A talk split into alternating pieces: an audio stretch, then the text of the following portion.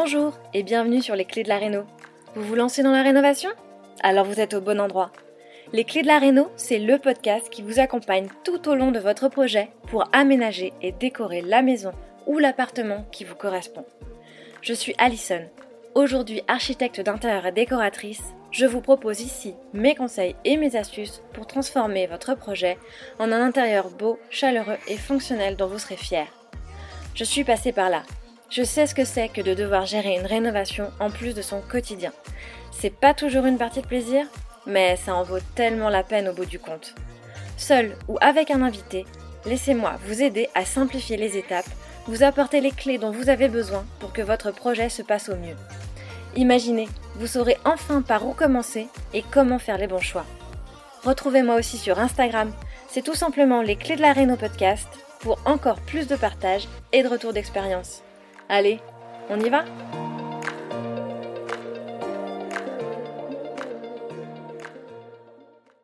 Hello et bienvenue dans ce nouvel épisode de Les clés de la Réno podcast. Alors on se retrouve cette semaine pour parler de la relation aux artisans et notamment de la phase primordiale qui est la consultation. Donc la première rencontre avec ton artisan, le moment où il vient sur ton chantier pour te faire un devis effectivement, c'est au moment où tu rencontres cet artisan pour la première fois que tu es en droit de lui poser tout un tas de questions qui te permettra de savoir si oui ou non tu peux envisager de lui confier ton chantier, s'il t'inspire confiance et si tu peux le considérer comme un réel partenaire. Parce qu'effectivement, je l'ai déjà dit ici, trouver un, artisan de qualité n'est pas toujours une mince affaire, mais c'est un des piliers fondateurs d'une rénovation réussie. Je vais donc te soutenir un peu dans cette entreprise importante en t'aidant à clarifier les questions que tu dois lui poser pour t'assurer au maximum une relation de confiance et donner à ton projet les meilleures chances de succès. Avant ça, si tu t'apprêtes à te lancer dans la rénovation ou si tu as commencé tes travaux, je t'informe que tu peux te procurer le guide gratuit que j'ai préparé pour toi sur les trois étapes qui sont, selon moi, indispensables pour réussir son chantier. Donc si tu as envie de te préparer au mieux à gérer ton projet, si tu veux être certain d'avoir pensé à tout au démarrage, je t'invite à le télécharger. Le lien est dans la description de cet épisode. Ceci étant dit, j'entre directement dans le vif du sujet et j'enchaîne tout de suite avec la première question à poser à un artisan. Alors, première question, est-il possible d'obtenir un devis détaillé avec une ventilation poste par poste? Il y a effectivement plusieurs façons de présenter un devis. Et la vieille école a encore tendance à inscrire des sommes forfaitaires sans beaucoup de détails. Et je ne sais pas toi, mais moi personnellement, ça a tendance à m'interroger quand je ne sais pas vraiment ce que j'achète. Alors, c'est pas parce que c'est un devis forfaitaire que l'artisan a voulu te rouler, non, loin de là, et parfois même au contraire, ça peut être à ton avantage. Mais ça paraît plutôt évident qu'avec un devis détaillé, il est plus facile de valider en toute connaissance de cause.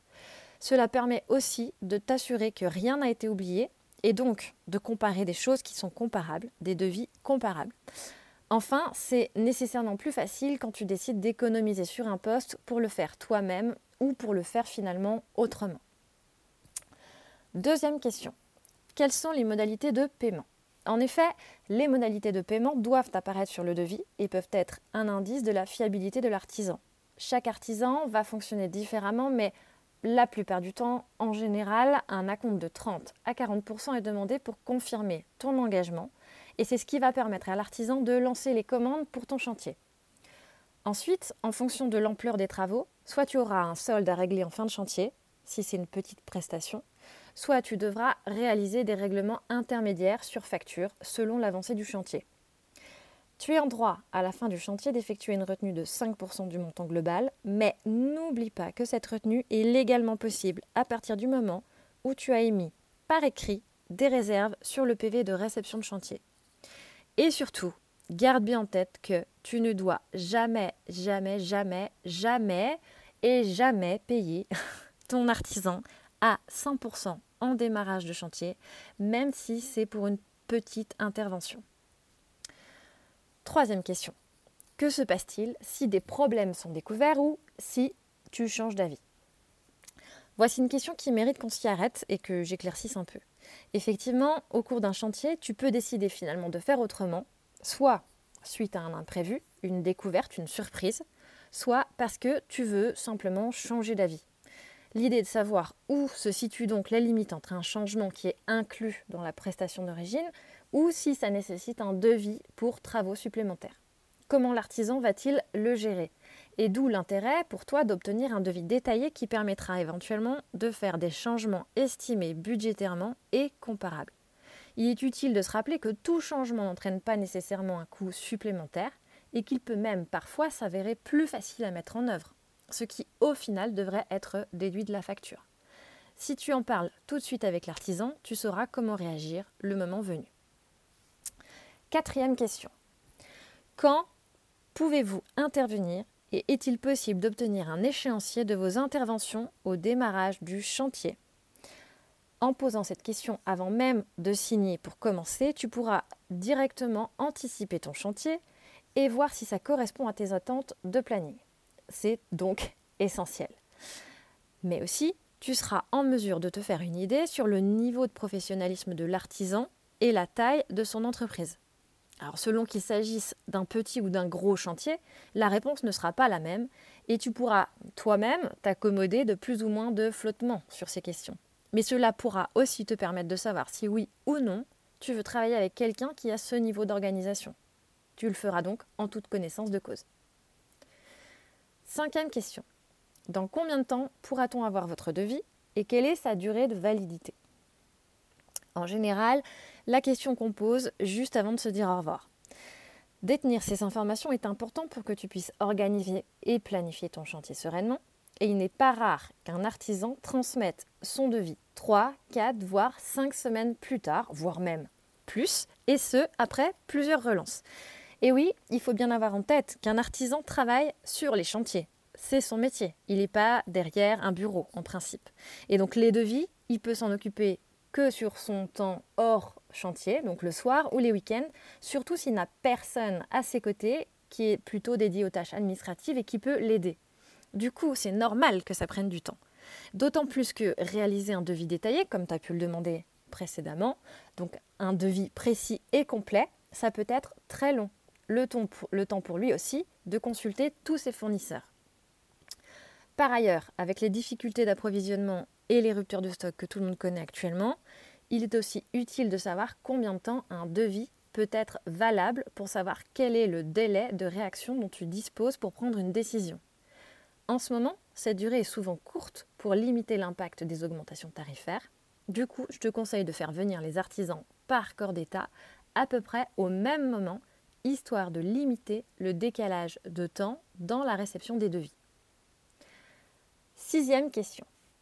Qui va travailler sur le chantier alors, il peut être utile de savoir combien de personnes vont travailler sur ton chantier et surtout quelles sont leurs qualifications.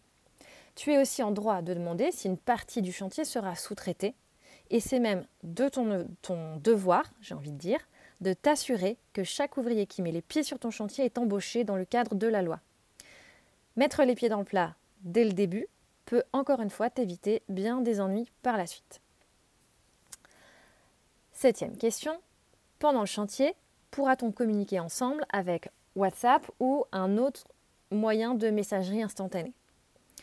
Effectivement, en principe, ce chantier va avoir lieu pendant tes heures de travail. Tu ne seras donc pas très disponible au moment où les questions vont se poser et envisager un moyen de communication facile et rapide pour échanger quelques mots, voire des photos, est plutôt judicieux.